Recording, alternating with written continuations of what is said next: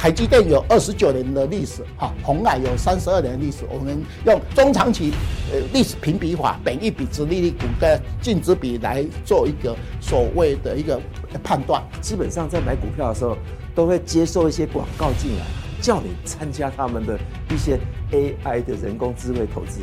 待会我们在加强錠的时候，就帮你介绍一下，到底 AI 人工智慧可不可以运用在你的投资。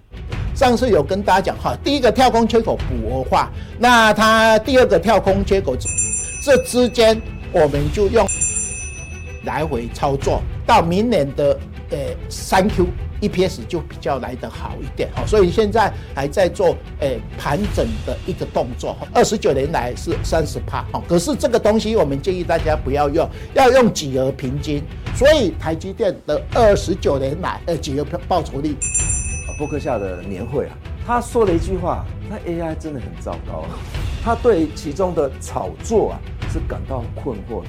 其实白话讲一点，他就认为说，那特别是人工智慧的部分，这个 Robot Advisor 在我们台湾叫做投资智能，在 Robot Advisor 的部分管理的资产是在前十名，所以基本上我们看到这个对投资人。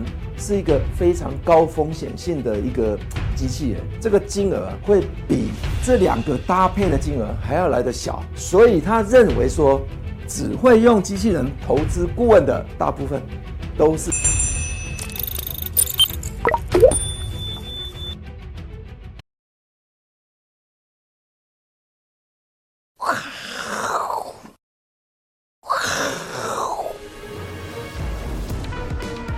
观众好，我是杜金龙，欢迎大家看《金钱报》哈。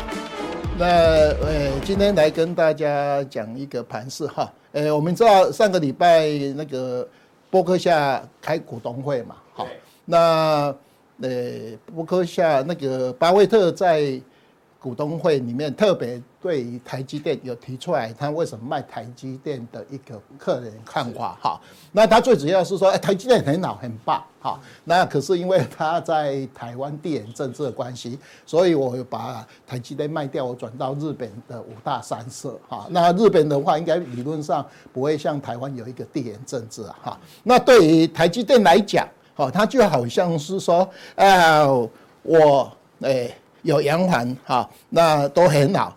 可是你就是，呃，要跟我，呃，结婚的话就哈，呃，有一道那个，诶，裂痕嘛，哈。那我台积电就只能靠自己哈，打扮的漂漂亮亮的哈，啊，维持一个状况哈。所以呃，今呃昨天台积电董事会的话哈，他虽然通过一。P 呃一 Q 的 EPS 大家都知道嘛哈，九呃七点九多哈，那最主要呃外资法人一直叫他把那个现金股利提高哈，那他真的全无忘返使出来哈，呃提高了呃一块钱哈，就是说哎本来从今年的十一块，明年的话可能是十二块哈，那这样的话呃因为他到九月十四号才要配呃一 Q 是。诶是诶是三块钱嘛，所以来讲的话，今年应该是前半年是二点七五，二点七五，后半年是三块三块啊，所以诶今年台积电的 EPS 呃那个股利大概十一点五啊，这是我们大概。那以它的配息率来讲哈，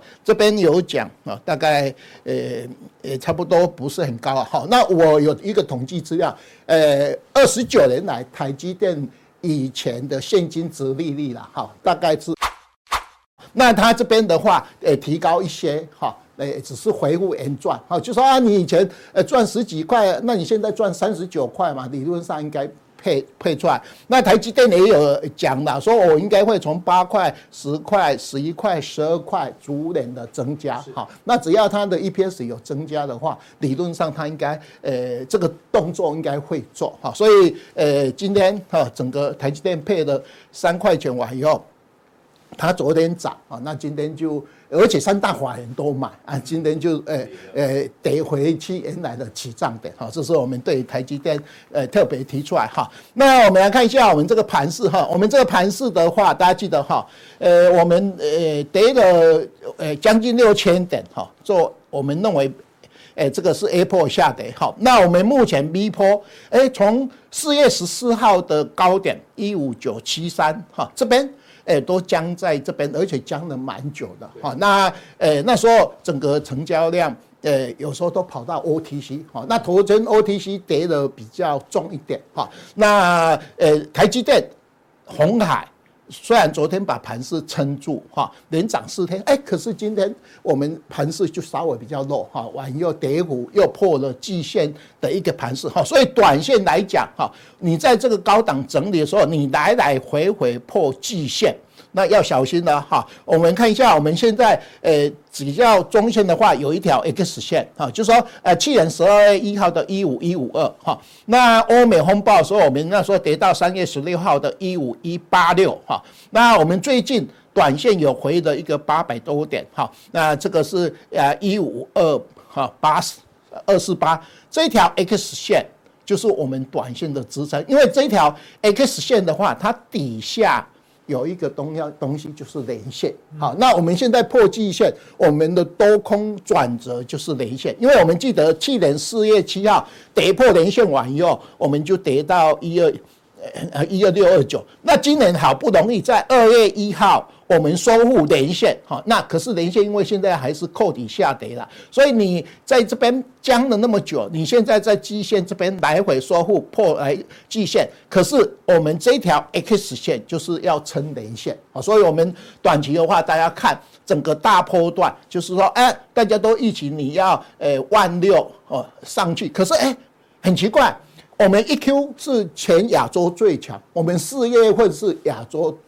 最差还有最差的哈，那现在五月份按照以前我们统计资料了，我们二 Q 里面四五六都是五月份最差哈，这是我们大概整个一个盘势哈。那目前来讲的话，我们看一下我们这个 A K 线收黑嘛啊，O T C 开始。诶，拉回，因为我们知道，呃，外资有时候因为台币升贬的关系，它会忽多忽空。可是我们国内嗅觉最好的就是 OTC 的这些主力。诶，昨天很多的主力股，吃喝玩乐啦、军工啦，很多股票，诶，从高点下来都已经跌二十趴。好，所以来讲，OTC 已经拉回。哈，那今天集中市场稍微卖压诶比较强，所以我们诶还没有跌破那一条 X 线的话，我们先把它定义为诶高档整理。万一那一条 X 线有跌破的话，大家就小心哈，是不是说，呃，如我们以前经常在这个节目讲的哈，V 波的高点在这边哈，都是我对短线的一个看法。好，那这一条也是一样，我们其实这一条哈，刚才讲的哈，这条 X 线，呃，其实哈，这个啦哈，重要的一个。这个点哈，这个点就是我们多空的交战。那其实哈，大家把它画一条线了哈。其实我们这个中中线在这边已经有跌破的了哈。如果你画一条，哎，这条短期上升之线这边已经有稍微跌破，它这边有一个信号。那目前这边在撑季线，哎，好像哎又要破。那最后的第三个关卡就是我们的。一五一五六哈，这个就是万点之诶季线诶连线之上的一个支撑哈。那破完以后，大家就小心了，说啊，这个 V 波是不是呃本来我们认为一 Q 延到四月十四号，因为四月十二号国安基金退场哈，拉多拉了两天，让大家说啊，那你们以后跌的话，不要怪我国安基金退场哈，就是因为我至少创一个波段高点，那完以后你们现在开始哈，再慢慢的往下做盘。跌的动作哈，这是我们对盘势的看法。好，那在呃总体经济面，我们大概看几个了哈。呃，我昨天那个我们那个。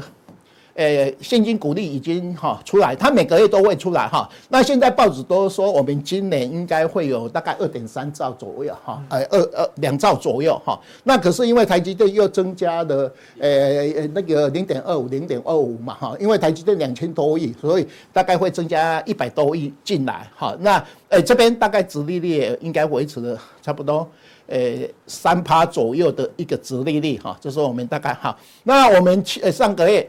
四月份比较差，全亚洲最差。好，可是前一到四月份我们还涨十趴，也是算非常好的哈。那另外，因为我们今年大盘上市公司大概会衰退，呃，二十趴嘛哈，所以我们的本益比已经提高到十六点七哈，从以前的九倍到十四倍提高到十六点七哈。另外，我们来看四个指标，一个 GDP，你看到我们一 Q 呃一 Q 的 GDP 负三点零二，我们整年度已经保二不行了哈，从本来两趴降到一点六七哈，这是这个指标。我们看下一张，啊，呃，再来就是我们经济对策信号连五难嘛哈，那它是十分、十一分。以后如果有九分的话，就底部的信号哈。那昨天有公布的我们的出口哈，零九黑哈，零九黑，哎呀。比较好的话是说，你本来是负两两位数，那昨天变成负十三点多了哈。看多的人认为哦，可是整体来讲，我们认为啊，外销订单衰退，出口衰退，呃，理论上明天的营收应该也不会很好。好，这是我们在整个一个出口这方面哈。那再来就是我们的 M1B 哈，我们 M1B 的话，呃，理论上哈，呃，它现在是呃二点多了哈。A 增率二点多也要快哈，所以来讲的话，这几个指标大概都是呃，跟我们上次讲的一样哈，有三个半是在低档啊，有剩下两个哈。呃，景气对策信号跟 M1B 如果有在更低的话，就达标在底部的征兆哈。那我们值得一提的就是黄金哈，说黄金有到两千零六十二块，你那个历史新高两千零七十五块差一点点哈，就创历史新高。那我们一直讲黄金创历史新高，就大家做避险哈。那油价有跌到六十四块，后来欧佩克哈那个呃要减产嘛，稍微反弹到七呃七德州原油到七十四块左右哦，所以这两个哈我们的看好。那你看到在呃日呃日本股市是相对比较好了哈，那像美国道琼前两天道琼回到十二月三十一号的收盘价，所以道琼的点数。这个今年来讲是归零高啊，就回到归零高，哈后来诶强强拉六百多点哈，那可是因为诶它前两天跌的时候台股没跌嘛，所以它那一天涨六百多点的话，诶台湾股票市场是开高走低啊，就是诶道琼哈，相对大家一定要注意哈，金融危机哈让道琼整个一个 index 的跌涨幅已经归零高了哈，这是我们大概道琼股市哦，看下一页哈。那我们看一下 GDP 负的，哈，连续两季负的，就是经济衰退啊，所以这个已经是达标了。好，看下一页。好，经济对策下连五蓝，哈，它是十九分、十分，呃，十一分，哈，大家记得它的底部都是九分，哈，九蓝到十五蓝，那差一分，哈。如果说股票市场盘跌的话，我们的经济对策信号打九分，就是底部的征兆，啊，下一个，哈。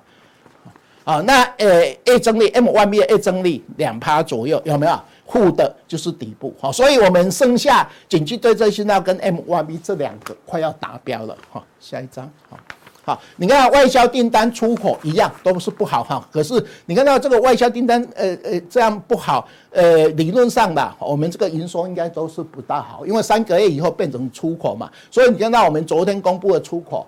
也是负呃连九黑，可是二减率就比较少一点哈，唯一的哈就是里面的哈，下一张，好，那我们来看一下，呃，我们四月十四号、五月十四号会公布一 Q 的财报哈，大家记得，呃，因为我们今年估了哈，今年上市公司的获利会比去年衰退二十一趴左右，那因为我们去年的四 Q。变成五千多亿，所以理论上你一 Q 的话，如果说呃去年是大概一兆左右哈，你砍了二十几趴到三十趴，大概七千亿到八千亿了，那它会比去年同期大幅衰退，可是 Y O Y 就会稍微来得呃。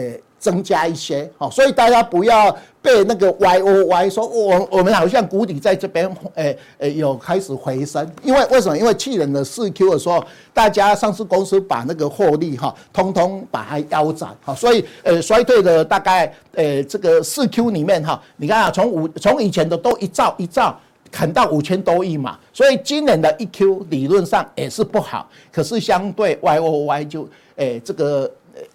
呃，跌跌幅就不会那么大啊，可是 QOQ 就会还是一样，两成到三成以上哦。这是我们提醒大家，五月十四号财报会公告，所以最近大盘你看很多的小型股，为什么开盘就跌停板？开盘跌停板，它在反映一 Q 的财报，而且有很多以前哈，大概都跌一下就好，现在不是，现在每天早上我一看的话，碰了就跌停板就跌停板，好像有一批人哈特别早，哎，你这个大盘涨那么多哈，我砍你，不管你业绩好不好。哦，你像那个呃所谓的尾影哈，有没有？呃，这个很老的业绩啊，有没有？稍微呃也有一些不理想，碰了就就就下去。还有另外一个东西啦，可能是这些 ETF 的基金在调持股，五月份调持股。所以他们在做换股的动作，哦，所以，呃，最近的盘势你会发觉看到，哎，这个跌停板的家数非常多，哈，好对，大盘虽然说跌幅不大，台积电、红海是撑住，哎，可是很多的这些吃喝玩乐军工啊，或是 A G 稍微不好，哦，像那个中兴电工有没有？它获利也不错，可是稍微一 Q 不如理想，就碰了就下去，哈，这是我们目前在反映。那这里面也是一样，哈，我们一 Q 的财报理论上啊，应该跟去年同期比较。不好，可是跟四 Q 比较，可能没有那么严重嘛，哈，这是我们大概跟大家先预告下一章，啊，那另外的话，我们现在大盘本一比十六倍，哈，我们呃这三年是九倍到十四倍，啊，所以我们现在如果以大盘本一比来讲，我们是这个万六，个人认为是在高档的一个区域，啊，就是按照大盘本一比下一章。好，那我们呃法人进出的话，还是以外资为主哈，因为外资的话，呃大概呃一月份买最多两千多亿哈，那三月份、四月份卖的五百多亿哈，那目前一到四月份大概呃买了大概一千七啦，可是 他有时候都是上行先买或下行就卖哈。另外还有一个董监事持股哈，它降的比较多哈，就是董监事持股，呃它四月份。有降了一些的，降了零点五趴左右哈。那呃四月份董监申报转让的金额大概有八百九十三亿，比我们的呃一月份的五十几亿、二月份的五十几亿、三月份的一百多亿来得多哈。所以理论上四月份呃在二十号公布的董监持股比例应该会降啊。那也就是说五月份缴税，哎，其实有很多的。呃，股东哈，呃，他董监事他先卖，哈，就像今天大家看一下，呃，联电有没有？那个几个呃呃高管卖了大概两千两万六千多张嘛，哈，也卖卖了很多，哈，就是相对的一个哈。那外资卖，另外投信已经高持股哈，所以投信也开始降一些，哈。那另外比较可能的就是我们的自然年了哈，增加，啊，融资也从一千六百九十三亿到一千七嘛。好，那也在做当中哈，所以我们在我们的市场面这边的话，哎，还是外资，因为台币贬值的关系，就卖台积电，台币稍微升值就回补台积电，好，它做呃短线的一个进出，而且四月份，哎，外资因为我们大盘跌嘛，电子股跌的比较多，半导体四月份。外资卖台积电、联电卖的最多，哈，就是里面。那五月份，呃，虽然现在有忽买忽卖，可是整个月看来来讲的话，它搞不好，呃，这个半导体它还是持续的在降持股，哈，就是我们，呃，整个以整个月份来看，下一张。啊，哦，所以你看到我们外资现在还比较好，是说，因为它呃期货 OI 还做多了哈，到昨天是一呃一万六千多口哈，那它其实整个今年买超现在还有一千七百多亿啊，最主要是一月份大买。那时候是拉台积电哈，因为我们整个台积电一月份它涨得相对比较多，可是，在二三四哈，哎，大概台积电就相对比较弱势啊。那看呃外资是不是会跟一月份一样，全部来做回补的动作，还是说哎台币升值它回补一些，台币贬值是会再降？那我个人认为啊，台币应该会贬值，因为我们的出口衰退哈，经济也衰退，除非美元指是破了一百块。那若是美元软弱，台币才会恍惚稍微升一下哈，不然，诶，理论上央行应该让台币贬值，救救我们的出口。而且今天大家看一下，诶，那个大陆的进口，诶，大无衰退嘛，大陆的进口就是我们出口给他嘛，哈，相对来讲哈，下一页哈，好，那我们看到这个外资的进出里面哈，最大的三只股票哈，台积电、联发科。呃，那个红海，那我们等一下加强电，我们来比较台积电跟红海，好，两个配息，呃，殖利率的呃那个呃长期的报酬率都一样，啊，可是到底哪一个比较好？因为呃，这个红海现在看起来他一直很积极要选总统嘛，好，那非常好。那台积电是我们护国神山嘛，所以我们特别提出来这两只股票来做一个对照哈。就是说，虽然说苹果跟橘子不能比，可是我们还是硬把它比一下哈。那我们加强錠，我们再来看一下哈，用所谓的中长期历史评比法，好来评。比这两只股票，一个是营收最大，一个是获利最大的。我们呃，台积电有二十九年的历史，哈，鸿海有三十二年历史。我们用中长期呃历史评比法，本一比、殖利率、股价净值比来做一个所谓的一个判断。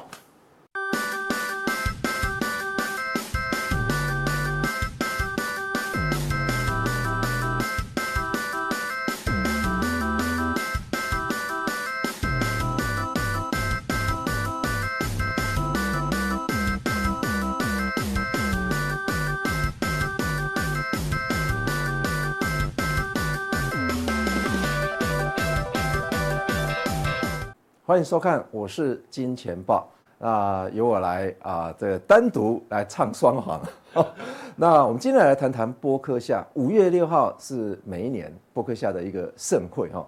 那当然我们都知道说，每一年它基本上都会有一些金句哈，但是今年实在是特别多。今年他谈了五六个小时以上，而且又有一些小朋友出来问问题啊，非常非常的精彩啊。但是问题是。很多人都觉得说，为什么他谈到十年之后的事情？大家知道他们两个加起来的年岁有几岁吗？一百九十一岁耶，这很难想象哎。所以一个九十二岁在谈十年之后的事情，一个九十九岁在谈二十年之后的事情。那我觉得啊，呃，可能可能要看一下凯因斯的一个理论哈。其实凯因斯是认为是说，啊。我所推导的经济理论的话，都是在短期，因为长期我们人都与世长辞了，所以他不长，他不谈论长期的经济理论，他只讨论这个短期的经济理论，比方说短到几几年的一两年的事情而已哈。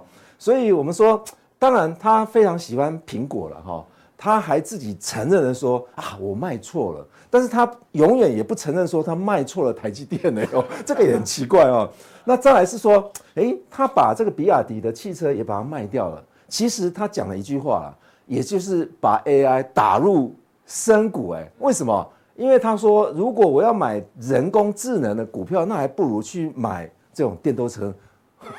所以基本上他还是从这个坏的股票里面去挑了一个比较可以买的。好，所以基本上今天我们也会讨论到。AI 人工智慧的问题哦，那当然这个这一场的这个盛会的话，其实啊，这每年大家每一个人都看到哇这么多的哈，今年的主题是他跳这个舞啊啊，所以呃恐怕他们两个人呃也很难走路了，你看他们都要坐这个车进会场哈。好，那我们来看一下这个股东大会十大精华哦。我们一个一个慢慢来看哈。第一个，关于播客下的问题，关于苹果的问题等等的问题的话，其实他从播客下来看到其他的公司的话，未来大部分的利润都将要下降了。其实今年播客下也有赚一些钱，第一季啦哈。当然大家看新闻应该知道，但问题是去年的第一季是非常凄惨的。所以今年的第一季应该会比较好，这个大家也知道。但是它展望是二零二三年的话。恐怕美国会很糟糕哦。再来是关于苹果的问题哦，他认为说苹果是一间比自己公司还要更好的公司，所以他看好十年、二十年、三十年。大家可能忘记他在咸鱼之之余哈，他又谈到四十年，他可能四十年都会加码苹果哈。那两年前卖掉啊，他就承认自己说自己是愚蠢的哈。那再来我们关于 AI 的问题啊。其实 AI，我们待会在加强定的时候，我们会再加，就是专门在讨论 AI 到底我们可以运用在投资界里面什么地方哈。那当然，他讲到 AI 说无法讲笑话，那 AI 当然当然是没有办法讲笑话了哈。那有没有办法写论文？哎，有哎，这样很奇怪哦，无法改变人类的想想法跟行为哦。所以他认为这种这种事情的话是非常恐怖的一件事情了哦。那当然。很多人都认为说芒格为什么没有对 AI 发表一些谈话？有，他也发表了很多谈话啊。他认为说，这个 AI 啊，从比亚迪的工厂里面就可以看得到很多的细致的。但是问题是，他认为说，我还是用人类比较好一些些的哈。那关于银行的这个银行业的危机的话，他们认为说，矽谷银行啊，它的存款如果无法担保，将啊哈有灾难性的一个影响哈。那当然，矽谷银行到底存款有没有办法担保？其实 FDIC 已经把所有的美国的银行百分之百存款保险全部保哎。但问题是，为什么矽谷银行会这样子？哎，这个也是很奇怪。所以，巴菲特认为说，万一没有担保的话，可能美国会遭到非常灾难性的金融风暴。再来，当然，我们有网友提到关于美元地位的问题了哈。那美元它是储备货币，巴菲特提到，但是未来哦，未必是哦。当然，有很多人认为说，可能人民币会取代美金啊。但是，我认为。就跟巴菲特一样，我认为十年内不会达到，但是问题是有没有可能二十年内会达到？哎，这不无可能啊！哈，但是有一个关键性的因素是，美金在投资界的使用程度是达到将近九成以上，但是贸易被人民币替代的话，如果被人民币替代，当然美金在所谓的金融业里面的那个美金的存量啊。是全球第一名啊，这个无从替代了哈，这个很难替代哈。再来关于美国经济的问题啊，当然经济难以置信的时期，巴菲特认为说，可能二零二三年要结束了。大家要知道说，你买的股票恐怕这个是关于你我所持有的公司啊，这些公司啊，可能以前赚的非常多，现在恐怕越来越不行了啊。第七个关于通货膨胀问题哈，那老是印钞票是非常疯狂的，他指称的就是指 Fed，所以他也把 Fed 也骂了一番，所以 Fed 啊一天到晚都在卖，都在印钞票，印钞票要干嘛？买选票啊，所以这个是巴菲特讲的，不是我讲的啊。那再来我们关于中美的关系哈，制造两国的冲突，一切的行为。全部都是愚蠢的。其实他也把中美关系也拉进来他的话，他的话题里面哦。那再来关于价值投资的，那给你机会的是其他人做愚蠢的时候，其实就是巴菲特的投资原则嘛。啊，别人在贪婪的时候，哎，你要你要怎么样？那别人要这个这个这个这个，反正这个巴菲特的话啊，在这边价值投资。里面的话讲得非常淋漓尽致哈。好，再来关于接班人啊，大家有没有看到这个就是他的指称的接班人？但是未来会不会是真的是他的接班人？这个很难说啊，因为巴菲特跟那个呃芒格啊，一个九十九岁，一个九十二岁。那另外巴菲特起码应该也可以活到九十九岁以后嘛，所以应该还有七年啊。所以芒格都还没有下还没有下台一鞠躬呢，所以巴菲特怎么有可能会下台呢？好。基本上这个是一个十大精华。那我们来看一下哈，他们两他们两个人啊，在话语间啊，他们十大的引述的话题哦，哎，这个非常经典哦。他说啊，他们两个互相在那边啊讲话了哈。那最近美国银行业危机处理非常的不当啊，所以如果再继续不当的话，恐怕真的会引起，例如二零啊这个一九九八年的那个金融风暴哦。再来。投资人无法从人工智能中获利太多，这个框起来，我们待会在加强錠的时候，我们会加注说明哈。那再来，人工智慧会跟着股票讲它的界限范围，那而非买买什么。呃，白话讲一点，也就是说，它虽然讲得非常的文学了哈，但是问题是，这个就是告诉你说，你如果要去投资。那么你运用人工智慧，它不会告诉你说你应该要买哪一档，它只会告诉你说，哇，台股都可以买，或者是美股都可以买，就画一个框框，就这样子哈。好，美国的经济将在二零 二零二三年放缓，这跟刚刚的十大经典的大概是非常的贴切的哈，所以他一直都在讲这个讲讲这件事情啊。好，第五个。今年的回报将低于二零二二，所以大家不要期望说今年我买股票可能会超越去年哦，这个很难很难。好，再来，苹果正向的可能会进一步增加持股哦。再来第七个，美中应该通过缓和紧张的趋势啊，来增加贸易哈。第八个，投资日本比台湾更佳，是因为地缘紧张。其实他把台积电哇包了哦，这个捧的捧上天之后，告诉人家说台积电又不在美国。如果台积电在美国，那我当然继续持有。那就要看台积电是不是在美国。所以台积电不在美国，所以他为什么投资日本？因为日本地缘因素是比台湾还要来得佳。第九个，终身将持有一家良好基础的公司哈。第十个，我从来没有买过情绪股，所以基本上我们都知道说，很多人啊，在台湾啊，你要做投资的时候，都会去买情绪股票。我们来看一下这个波克像 A 股的年限，跟各位讲，台湾的投资人绝对不会看年限的。你如果看年限的话，你们就远远看不买，那才奇怪嘞。大家知道说它从一开始到现在目前的这个价位涨了几倍吗？三万多倍，哇，三万多倍哦。同期的 S M P 五百，它只涨了多少？两百多倍。所以波克夏的股票实在太 太太强了啊。所以你把它换算成年化收益率的话，哎，将近二十趴。你二十趴，你要去哪找啊？哦，所以基本上这个波克夏它的投资绩效的话，呃，似乎好像有人把它切割成前面的几年，它总共是五十八年了哦。那五十八年前面的四十年好像赚的比较多了，那后面的大概二十几年的话是赚的越来越少，越来越少了。所以你看这个抖抖度的话，可能就没有以前这么陡了，一下子就窜上天哦。所以我们说波克夏的 A 股的话，或者是说。呃，巴菲特的操作绩效的话，在他有生以来，大概绩效就是二十 percent，这个没有人可以比的哈。好，那我们看一下伯克夏的业绩哈。其实啊，很多人都知道伯克夏业绩是不错的，但是巴菲特他自己承认说，哎，现在的业绩会越来越差。没错，我们看到他 net income，你看一下，这个跟前一季去做比较的话，似乎好像是比较好一些些了。但是问题在于说，你有没有看到说它的波动性越来越大了，波动范围越来越大了。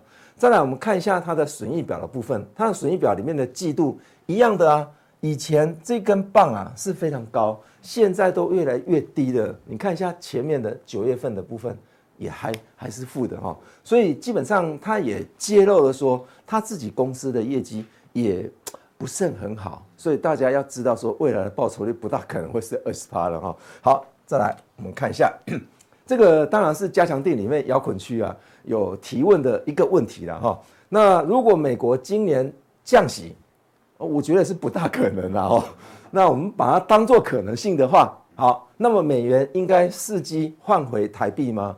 呃，问题是它今年会降息的话，台币不会降息吗？你看我们的央行总裁会不会跟着降息？升息它不会跟，跟几次而已。但是降息，跟各位讲，百分之百跟美元降息循环开始，美元是否可以不呃，是否不大可能再创新高哈？其实现在已经不大可能再创新高了啦。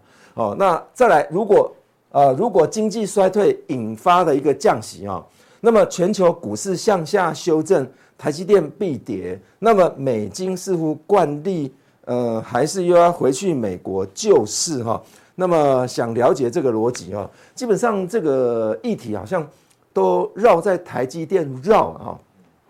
如果经济衰退引发的降息啊，哦，这个股市啊会不会向下修正？可能会往上走啊，因为成本越来越低啊，这这可能是会是颠倒的情况啊。但是台积电为什么必跌？是因为半导体未来是看衰。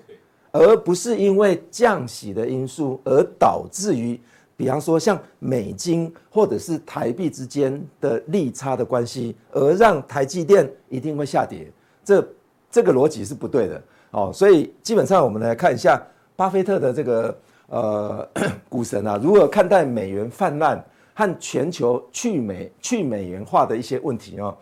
那为何股神会讲到这个议题哦？其实有一个人啊。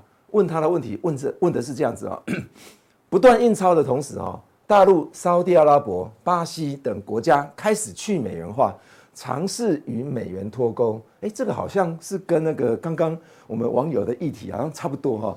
是否会有一天美金啊失去主要的储备货币的地位？哇，太厉害了！储备货币它都出来了哈，这三个国家也都出来，但是问题是这三个国家是因为他不想要在贸易部分使用美金，是转成人民币。但是问题是，如果股票用人民币来计价的话，当然大陆会非常高兴。但问题在于说，有哪一个国家股票愿意用人民币来计价？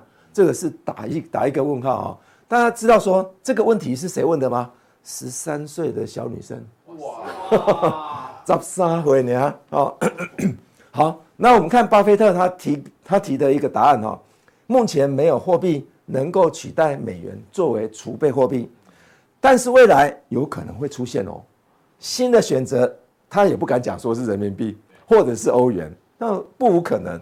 那对美国来说的话，印钞其实是非常容易的，大家知道说市场上面钞呃钞券太多。商品太少，那你要去追商品，诶，我这边的口袋里面的钱比较多，那我是不是可以把这个商品的价格把它喊高一点？所以基本上，如通膨啊，这个魔鬼般的瓶子啊，就从瓶子里面释放出来哈，很难预测之后如果如何逆转。尤其在美元如果说它丧失储备货币的时候，跟各位讲，它现在是储备货币，如果它不是储备货币的话。它的通膨啊，不是七趴九趴可以解决的，恐怕跟阿根廷是一模一样的。阿根廷已经来到了百分之七八十以上了，它的利率已经调了好几次了。大家要不要把你的台币去转成阿根廷的 peso，再去存百分之九十八的利率？诶，这个好像还不错诶，百分之九十八哎，什么意思呢？你去存一百万，明明天呐、啊？明年的这个时候就变两百万哎。哎，这个时候 这利息啊还不错了哈，但是问题是芒格他又讲了一句话，这后面这这句话是芒格讲的。如果美元泛滥，泛滥到反噬到管理能力不佳的商业银行，他指称的就是矽谷银行跟第一那个共和银行，他们因为啊利率太高了，高到负债还有自己的存款存款都没有办法管理了。干脆放弃了哈，所以基本上这个不无可能被他们两位这个股神啊会命中哦，哈，这个非常有可能的一件事情啊。那待会啊，我们来介绍一下所谓的巴菲特认为说这个 AI 人工智慧啊，可能是非常非常的差劲哦。那其实 AI 人工智慧的话，在台湾目前呢，刚好是在一个。呃，初阶要进到中阶的这段阶段，可能大家基本上在买股票的时候，都会接受一些广告进来，叫你参加他们的一些 AI 的人工智慧投资。待会我们在加强錠的时候，就帮你介绍一下，到底 AI 人工智慧可不可以运用在你的投资？谢谢。